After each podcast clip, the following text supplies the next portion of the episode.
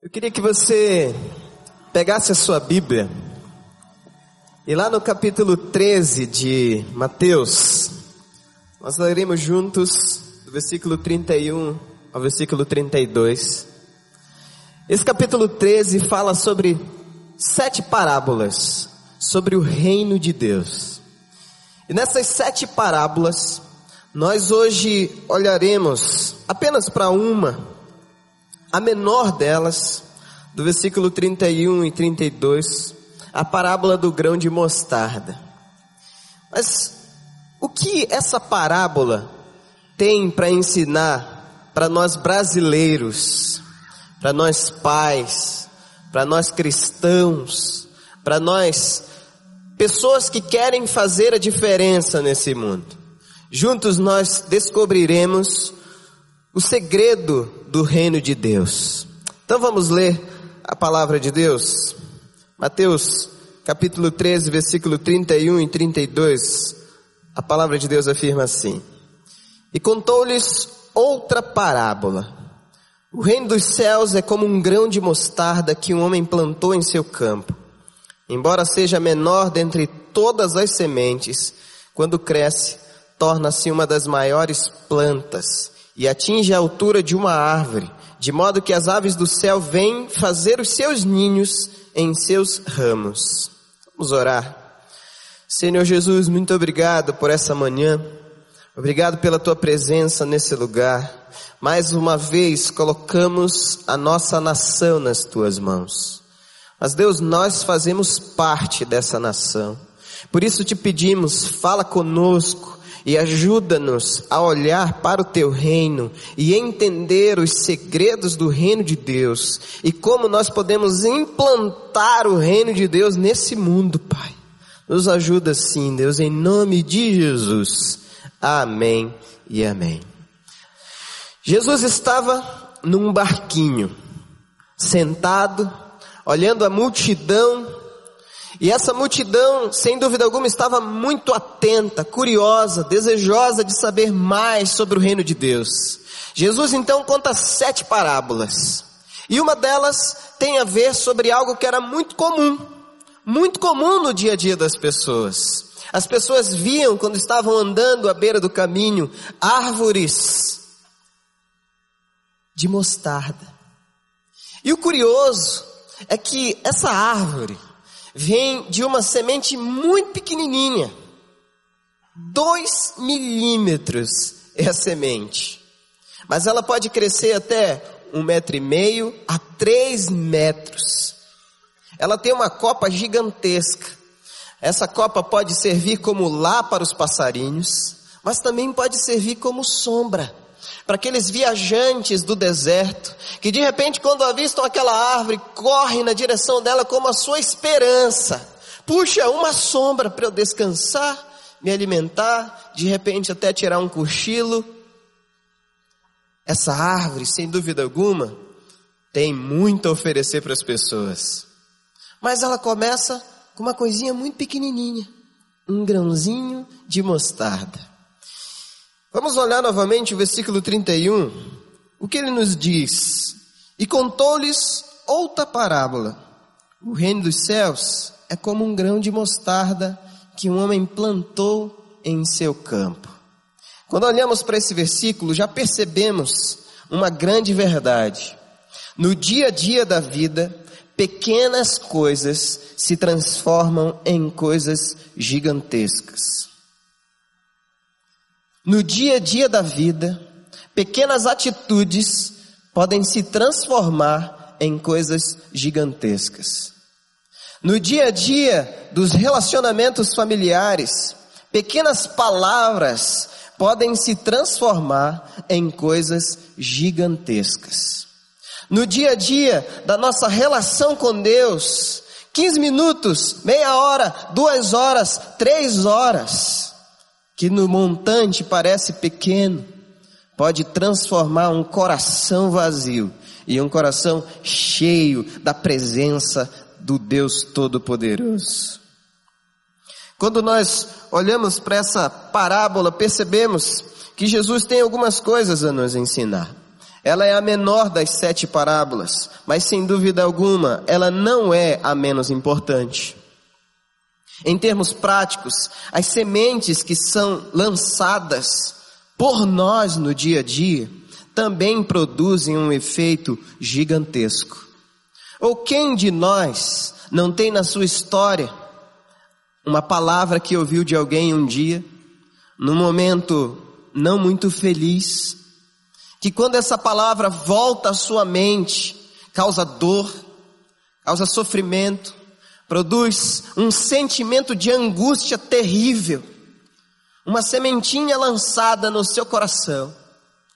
Por outro lado, no meio de nós existem pessoas também que ouviram uma palavra de gratidão, de incentivo, de oração, que se apegam a essa palavra de gratidão, de incentivo, de oração e permanecem firmes naquilo que é o propósito de Deus para a vida de todos nós. Então, nós aprendemos com essa parábola que no dia da, dia da vida, pequenas coisas fazem a grande diferença. Nossas palavras de amor produzirão amor naqueles que estão ao nosso redor. Se nós queremos realmente transformar a nossa nação, nós precisamos lançar, semear palavras de amor. Se nós realmente queremos transformar o nosso país, nós precisamos começar a lançar palavras de gratidão. Ontem à noite, o pastor Lucas pregou aqui nos jovens, e eu não, eu não estava no culto, mas quando eu cheguei em casa, eu recebi um monte de mensagem. Meu celular toda hora ficava tremendo. Eu, nossa, o que está acontecendo? Aí fui abrir as mensagens para lê-las.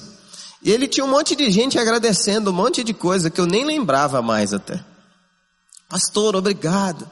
Porque aquele dia no corredor você parou, me deu atenção, orou por mim, Deus realizou um milagre.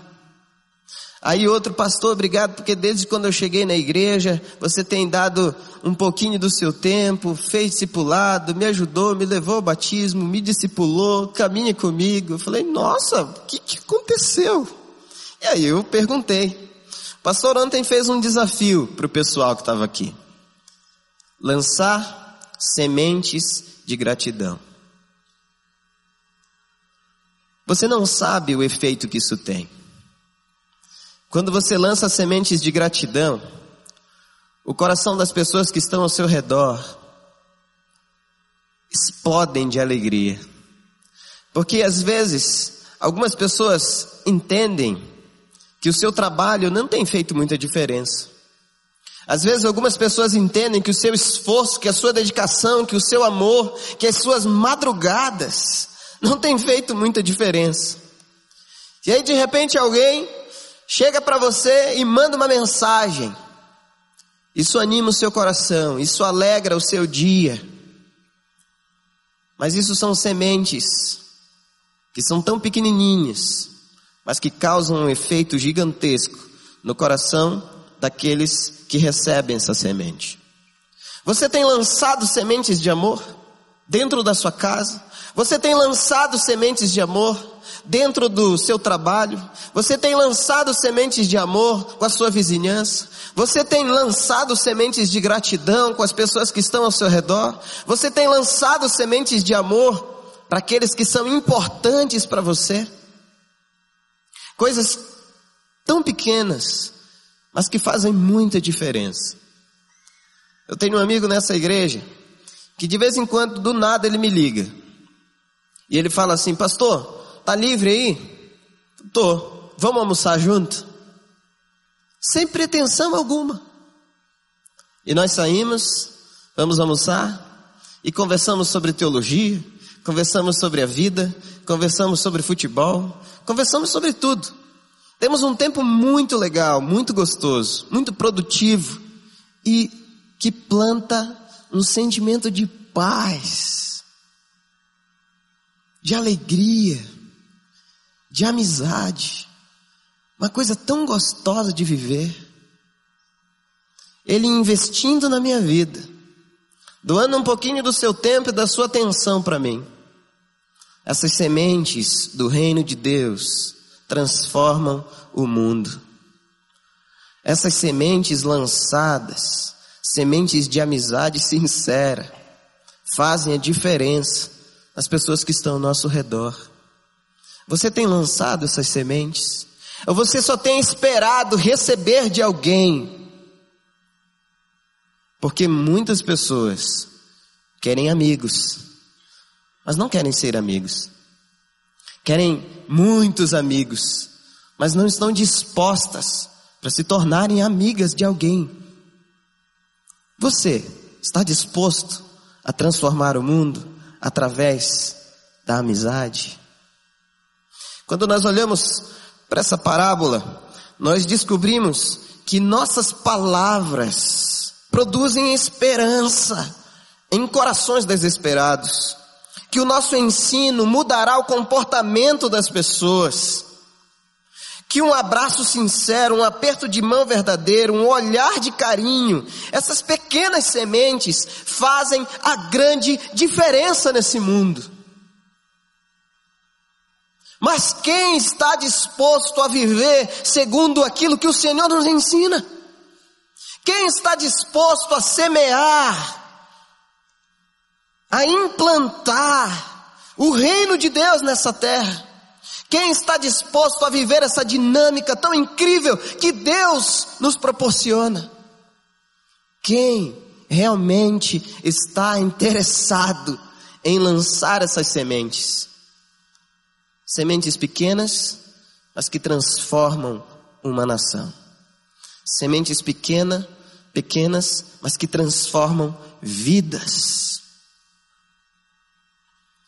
A segunda lição ainda está nesse mesmo versículo, 31. E contou-lhes outra parábola. O reino dos céus é como um grão de mostarda que um homem plantou em seu campo. A segunda lição é que toda a nossa vida pertence ao Senhor. A parábola, a palavra que é traduzida, melhor dizendo, para reino, é basileia. Essa, para, essa parábola, essa palavra aparece mais de duas mil vezes no Antigo Testamento. Duas mil vezes. A maioria das vezes que aparece, ela reflete um pouquinho da soberania de Deus. Muito interessante porque quando você olha para a sua vida, quando você se relaciona com Deus, você afirma e reafirma a cada oração, a cada louvor, Ele é o Senhor soberano da minha vida. Ele é o Senhor da minha vida. Mas de repente, no dia a dia da vida, você entra numa briga com Deus por algumas situações que não te agradam muito. Você entra numa briga com Deus por algumas questões que você gostaria que Deus fizesse diferente. Nós somos assim. Nós afirmamos que Deus é soberano, mas quando Ele quer mexer na nossa história, nós não deixamos Ele entrar. Nós não permitimos que Ele exerça a sua soberania. Nós esquecemos dessa verdade, que é uma verdade professada por nós. É uma base da nossa fé. E aí nós começamos a lutar com Deus. Nós começamos a questionar a vontade de Deus. Nós começamos a reagir de forma contrária àquilo que Deus deseja fazer na nossa vida. Parece uma incoerência sem tamanho.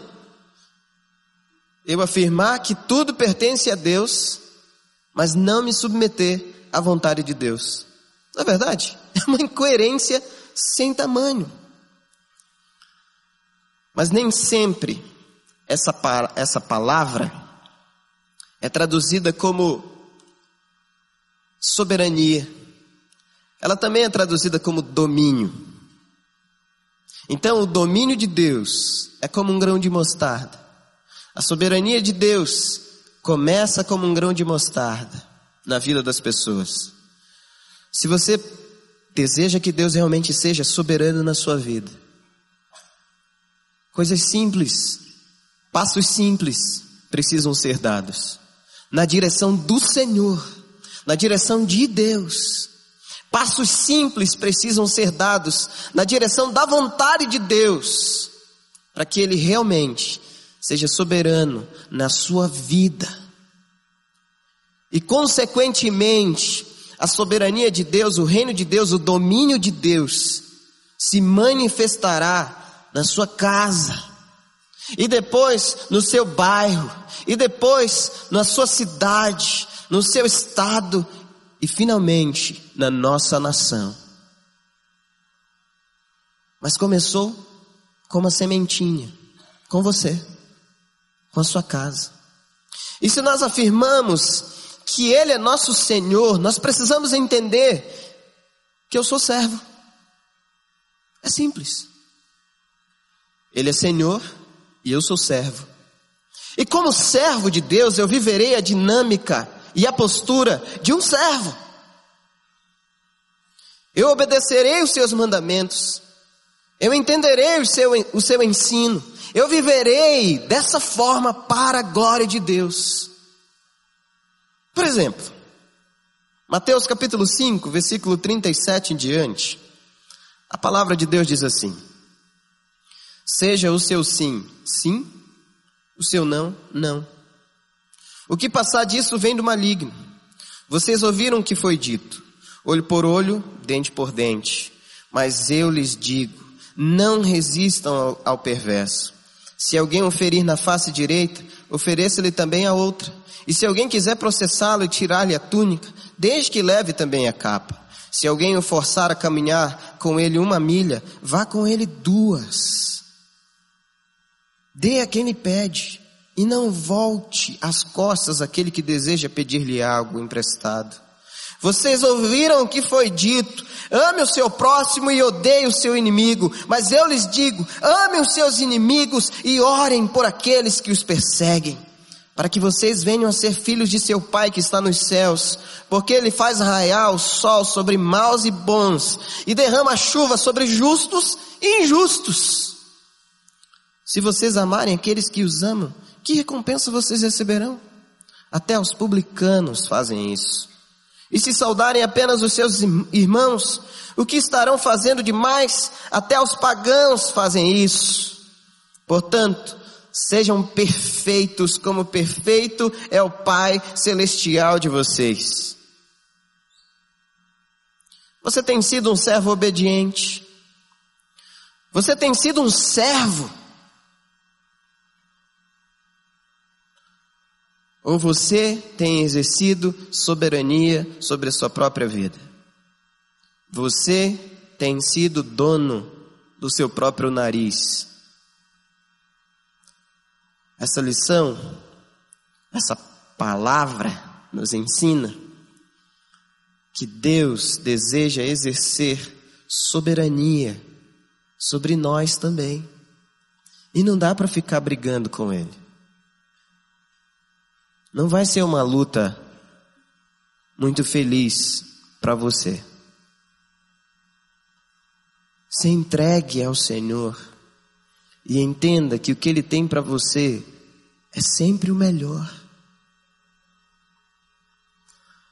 A terceira e última coisa que nós aprendemos também ainda se encontra na tradução dessa palavra. A palavra basileia deu origem a palavra basílica. Eu não sei se você sabe, mas basílica é uma igreja gigantesca. No antigo, na antiga forma da expressão basílica, era um espaço grande que os romanos usavam para fazer reuniões. E essas reuniões tinham a ver com a política, com as leis, com decisões para a nação, para as nações. E esse lugar encontrava-se, nesse lugar se encontrava o governador, os, os senadores, pessoas muito importantes, geralmente eram muito ovacionadas por isso. Porque nem sempre eles se encontravam com as pessoas comuns, mas na basílica eles se encontravam. Mas depois essa, esse termo passou a ser entendido como um lugar, um ambiente onde várias pessoas se encontrariam para adorar, expressar alguma adoração a algum Deus, a alguém. Eu já conheci uma basílica. Quando eu era estudante de teologia lá no Pará, eu tinha uma professora muito fera. Ela era professora de história do cristianismo, muito apaixonada pela história do cristianismo. E ela nos levou um dia para conhecer uma das basílicas mais famosas do Pará, a Basílica de Nazaré. Ela foi construída no período jesuíta, tinha coisa de ouro, tinha muita coisa bonita, aquelas esculturas em barroco, toda cheia de curva, coisa mais linda do mundo. E ela, antes de entrar, ela já começou a contar a história da basílica que foi construída por índios, na época não tinha nada ali, e quando foi levantada foi para revelar realmente quanto Deus era poderoso e coisas assim. Ela foi explicando toda, toda a história daquilo. As portas se abriram, a minha turma entrou, nós olhamos para o alto assim, tinha ouro para tudo quanto é lado, coisa mais bonita que você pode imaginar. Onde não tinha ouro, tinha umas pinturas maravilhosas. E bem lá no finzinho, um altar. E nesse altar tinha uma imagem que mais de duas milhões de pessoas vão pelo menos uma vez ao ano reverenciar, adorar, dedicar um pouquinho das suas vidas àquela imagem. E aquilo me chamou muita atenção, porque 1 Coríntios capítulo 3, a palavra de Deus diz assim: vocês não sabem que são santuário de Deus e que o Espírito de Deus habita em vocês? Se alguém destruir o santuário de Deus, Deus o destruirá, pois o santuário de Deus, que são vocês, é sagrado.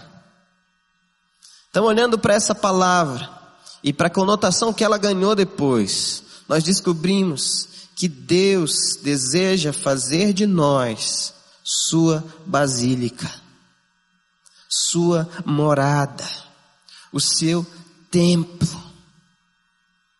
E aí você para um pouquinho para fazer um exercício. Tenta imaginar o tamanho de Deus. Impossível, né? É difícil até para os matemáticos calcularem o tamanho de Deus. É difícil, impossível. Não dá. Nessa mesma proporção, é o tamanho do amor que Deus sente por você. Nessa mesma proporção. O amor de Deus é do tamanho de Deus. E esse amor quer te abraçar, cuidar de você e ainda mais habitar na sua vida, transformando você na basílica mais imponente que esse mundo já viu. E à medida que ele vai se apresentando na sua história, você vai diminuindo, diminuindo e diminuindo. E talvez ninguém te conheça, ninguém te reconheça, ninguém saiba quem você é, mas ele sabe. Ele sabe e deseja morar em você. Parece a coisa mais incrível do mundo e realmente o é. Deus transformando você na sua morada. Então Deus deseja fazer de cada um de nós a sua basílica, um templo de adoração. Porque se a presença de Deus estiver realmente em mim, as pessoas que estão ao meu redor sentirão a sua presença. Eu de vez em quando vou pregar num, num, num restaurante. Uma vez por mês, pelo menos, vou pregar num restaurante dos irmãos aqui da igreja. Eles fazem toda semana uma reunião com os funcionários. E, obviamente, que eu faço um convite de quem quer se tornar o templo do Senhor e tudo mais. Algumas pessoas vêm e eu comecei a discipular esse pessoal estava discipulando, conversando, e eu falei, ah, fala uma coisa que para vocês na vida cristã foi muito marcante, mudou a visão de vocês sobre Deus e tudo mais. Sem discussão alguma, todos eles falaram, pastor,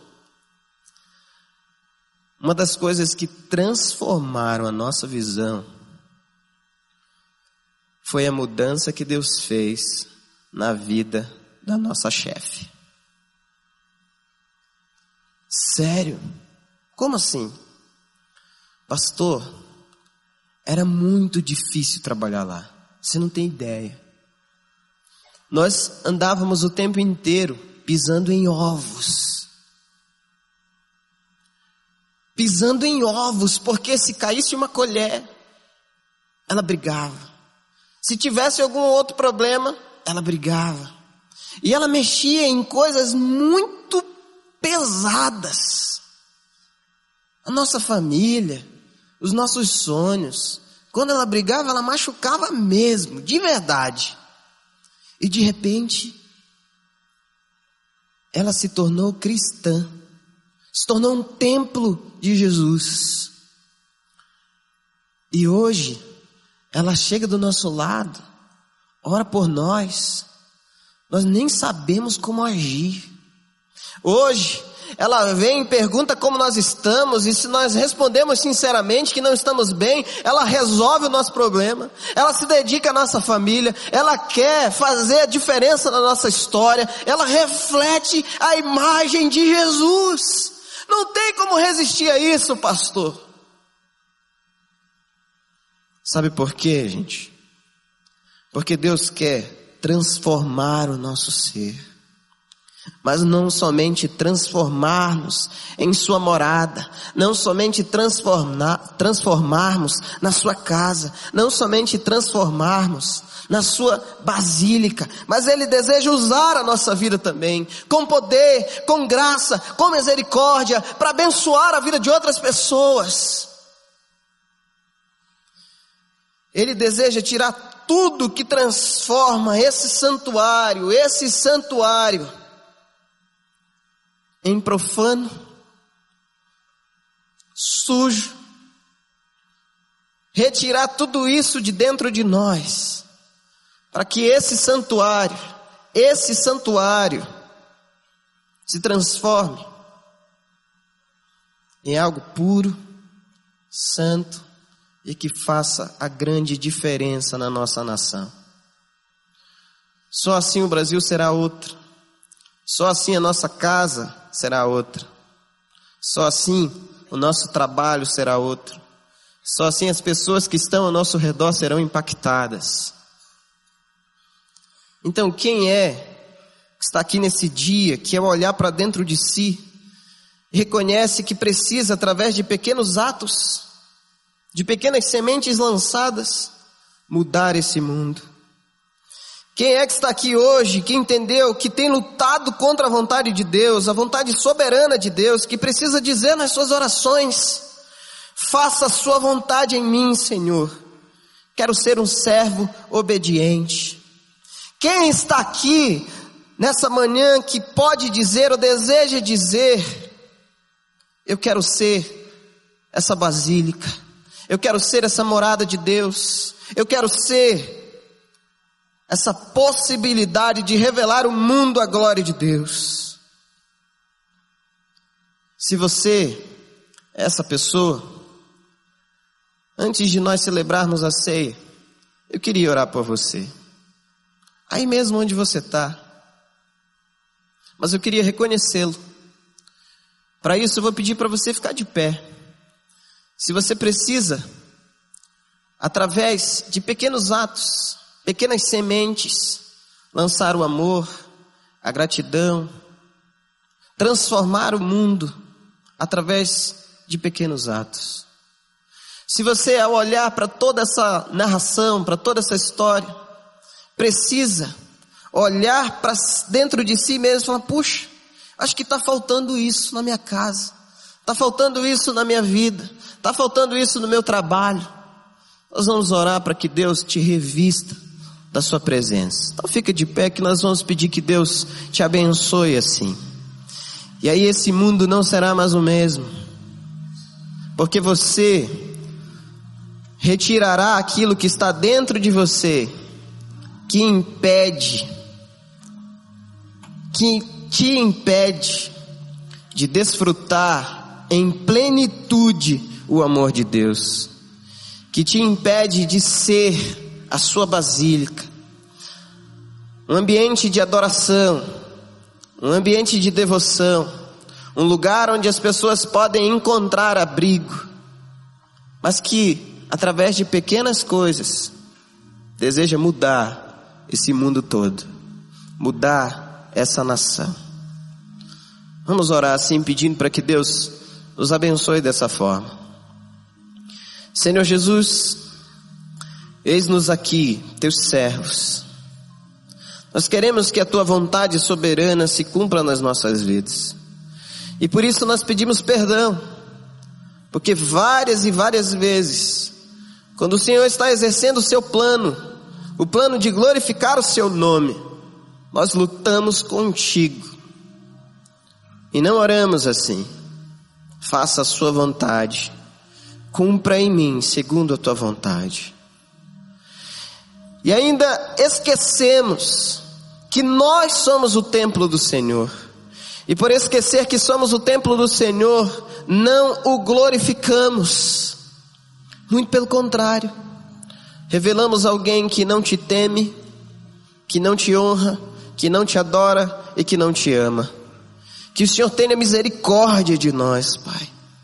Porque se um de nós começar a fazer a diferença nesse mundo, sem dúvida alguma, esse mundo será transformado. Imagina se todos nós começarmos, Deus. Por isso derrama sobre nós o teu Espírito Santo, derrama sobre nós ousadia, coragem para realizar a diferença, fazer a diferença nessa nação. Começando na nossa casa, começando na faculdade, na escola, no trabalho, nas ruas não nos deixa aceitar o mundo como ele está. Não nos deixa aceitar o Brasil como ele está. Mas nos ajuda a interceder, a orar, a pedir que ele mesmo seja transformado pelo poder que há no Senhor. E Deus, em nome de Jesus, transforma-nos na tua morada. Mas não uma morada com o teto quebrado, com a porta caída, sem janelas, sem piso, sem um altar dedicado ao Senhor. Mas nós queremos ser uma basílica, um lugar onde o Senhor encontrará um coração adorador. O Senhor encontrará alguém que te busca em espírito e em verdade. O Senhor encontrará alguém com um coração sincero e que ama a Sua palavra, e que busca a Sua presença, e que te adora de todo o coração. Nós queremos ser assim, Pai. Por isso, Deus, te pedimos, realiza esse milagre na nossa vida. Realiza esse milagre na nossa vida, Pai. Transforma-nos, para que através de pequenos atos, nós também sejamos usados por Ti para transformar esse mundo, em nome de Jesus. Amém e amém. Agora todos de pé, adoremos ao Senhor juntos, nesse momento que nós entendemos ser também um dos mandamentos de Cristo. Celebrar a sua morte e ressurreição. Adorá-lo, mas reconhecendo que ele morreu em nosso lugar oferecendo o seu sangue precioso, para que eu e você pudéssemos ter a oportunidade de adorá-lo, de servi-lo e de fazer a diferença nesse mundo. Enquanto nós cantamos, adoramos ao Senhor, você faz uma autorreflexão sobre aquilo que você pode fazer para transformar esse mundo. Talvez no primeiro momento aos seus olhos seja uma coisa pequena, mas Deus quer usar você.